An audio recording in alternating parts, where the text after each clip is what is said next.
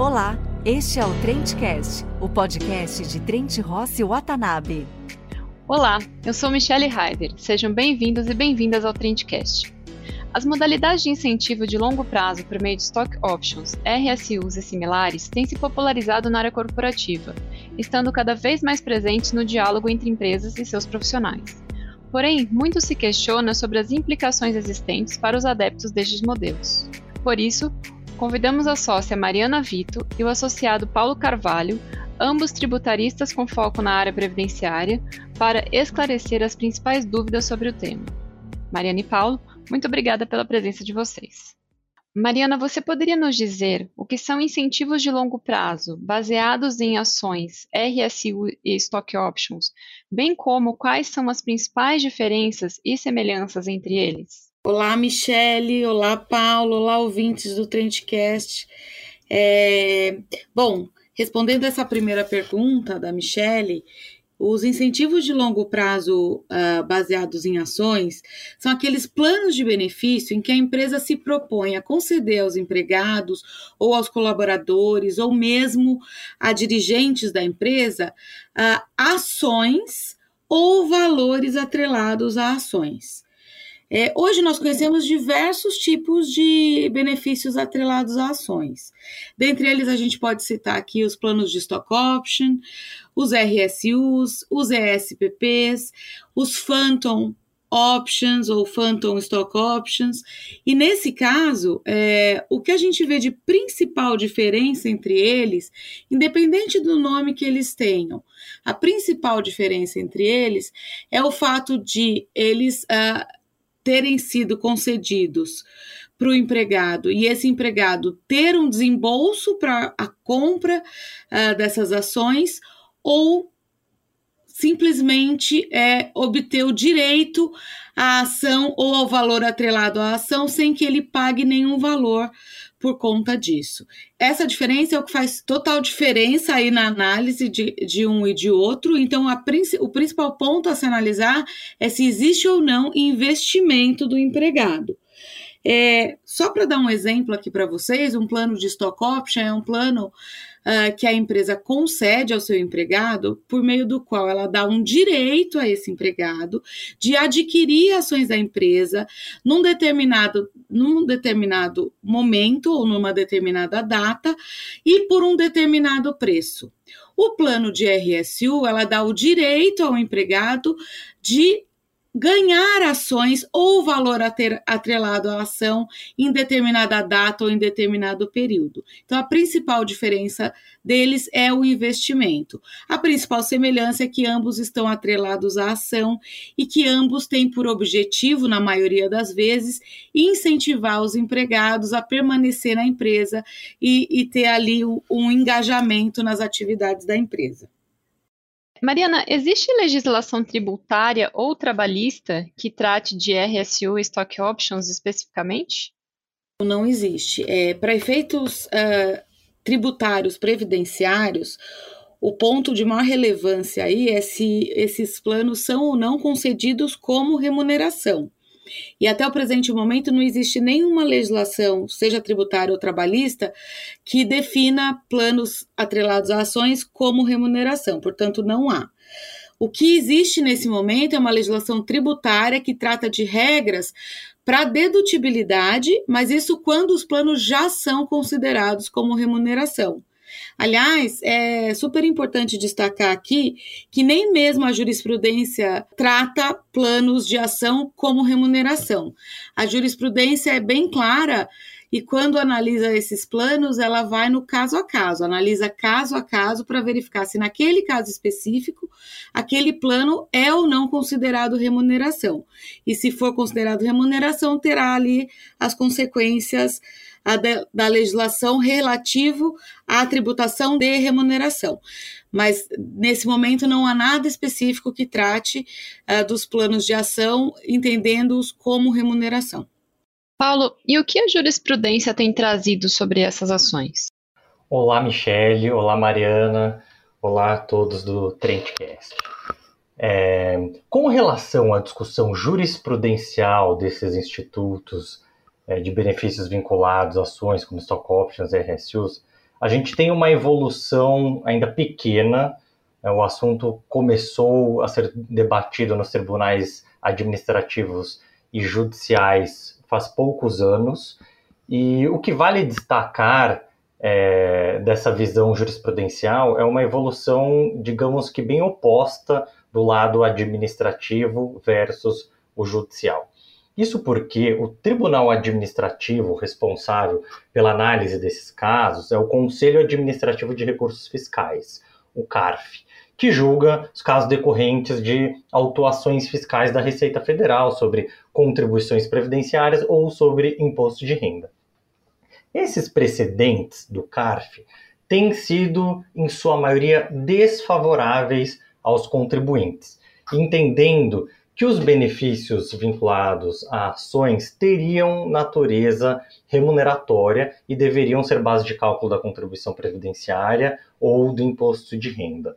Então, tem diversos precedentes em que o CARF entendeu que, quando a concessão é gratuita, a exemplo das RSUs, então, o valor integral do benefício deveria ser base de cálculo, tanto da contribuição previdenciária quanto do imposto de renda.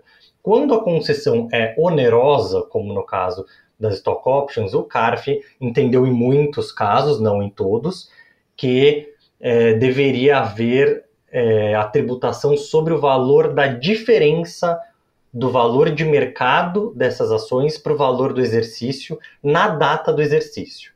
É, essa questão da data é relevante porque originalmente a Receita Federal até chegou a autuar alguns contribuintes na data da outorga, ou seja, quando o benefício, o plano era criado em favor dos participantes, mas ainda as regras de carência, né, que são as chamadas regras de vesting, ainda não tinham sido cumpridas. É, o CARF entendeu que para que possa ser cobrado algum tributo, então tem que ter de fato o exercício, porque é o momento em que as ações são transferidas para o nome do participante. Então, se é para falar de remuneração, o momento é esse, para o CARF, em que as ações são transferidas para o nome é, do participante empregado. Mas, é, na maioria das vezes, então, o CARF entendeu que essa diferença do valor de mercado para o valor do exercício, ou a gratuidade, seria é, remuneratória. Há alguns casos, sim, favoráveis no CARF, em que entendeu-se que ou o desconto é, do valor de exercício de mercado era muito pequeno, tem precedente que fala em 9%, é, então são poucos precedentes favoráveis no CARF, e destaca-se assim que o racional do precedente favorável é que a diferença entre valor de mercado e valor de exercício se, seria muito pequena. Já na esfera judicial, é, os precedentes têm evoluído de uma forma muito mais favorável aos contribuintes. É, a maioria dos casos, que não são muitos, é, foram ajuizados proativamente pelos contribuintes, ou seja, antes de serem autuados, ajuizam a ação para que tenham reconhecido o seu direito de que não há incidência de contribuição previdenciária nem de imposto de renda, porque não se trata de pagamento de remuneração, é, mas sim de uma relação comercial. Paulo, tem algum precedente de tribunais superiores? Então, algumas empresas que perderam no CARF ajuizaram ações judiciais para cancelar essas autuações e já há precedentes favoráveis neste tipo é, de ação também, revertendo essas é, decisões do CARF. Claro que não são todas as decisões judiciais que são favoráveis. Há também algumas desfavoráveis de juízes e até alguns desembargadores que entenderam é, que, principalmente quando não há investimento, é, deveria ser reconhecida a natureza remuneratória. Mas, é, analisando os precedentes existentes, a gente consegue identificar de 2016 para cá que em todos os anos há precedentes dos tribunais regionais federais favoráveis e que há decisões bem recentes, como uma de 2020, que considerou no TRF da terceira região, considerou inclusive que RSUs, que é a concessão gratuita, não teria natureza remuneratória, porque, como a Mariana mencionou, né, é, foi se analisada a natureza do plano do caso específico e se entendeu que, por mais que o empregado não investiria é, dinheiro, eles sim correriam o risco de nunca receber nenhum valor é, por uma eventual desvalorização das ações. É, agora, em 2021, também houve um precedente muito favorável, muito relevante do TRF3, de um caso de uma empresa de cosméticos, que foi é, cancelamento de uma dessas autuações que o CARF havia mantido, e o valor ali, por mais que fosse um stock option, era com um valor pré-fixado é, para a data da outorga, e aí só muitos anos depois, né, o participante tinha até 10 anos para exercer. E quando ele exerceu lá no futuro, que pode ter sido com um ganho muito alto, é, a Receita Federal entendeu que essa diferença era remuneratória. E o TRF3 entendeu que não. Ele falou, por mais que o valor foi fixado originalmente, é, sempre houve um risco para esse participante. Então, não poderia ter essa natureza remuneratória, porque não está vinculada especificamente é, à prestação de serviço dele, mas sim a essa oportunidade que ele teve de investimento na companhia.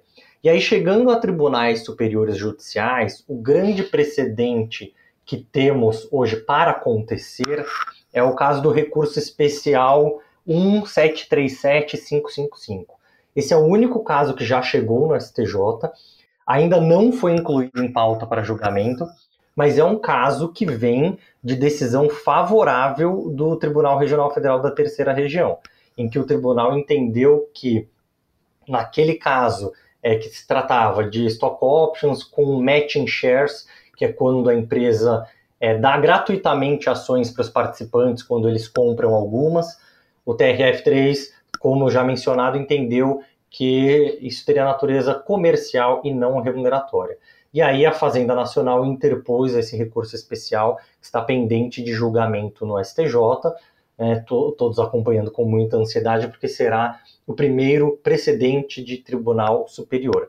E é bem interessante destacar que nesse caso no STJ, é, o Ministério Público Federal já apresentou manifestação concordando com o acórdão do TRF3 de que trata-se de natureza comercial e não remuneratória.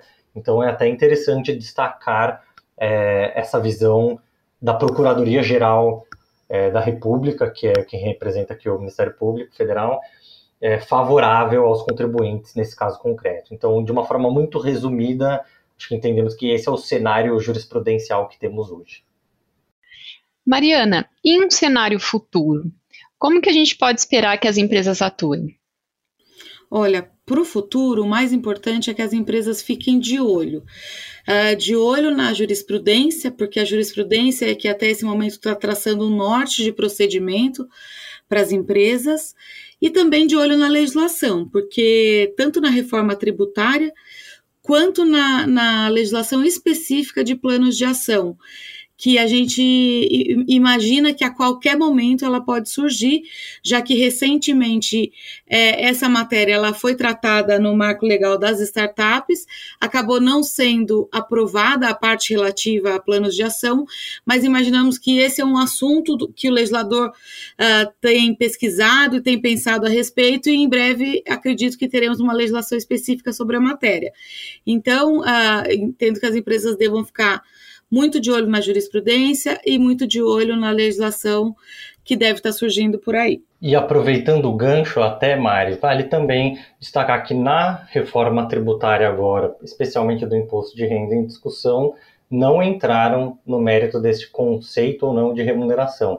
Há apenas uma menção sobre a Lei 12973 no que tange a dedutibilidade da remuneração em ação dos administradores que querem fazer uma pequena alteração sobre essa regra para que não seja é, mais dedutível. Mas de resto, continuamos aguardando qualquer novidade. Mariana e Paulo, obrigada pela participação e pelo esclarecimento de nossas dúvidas sobre este assunto.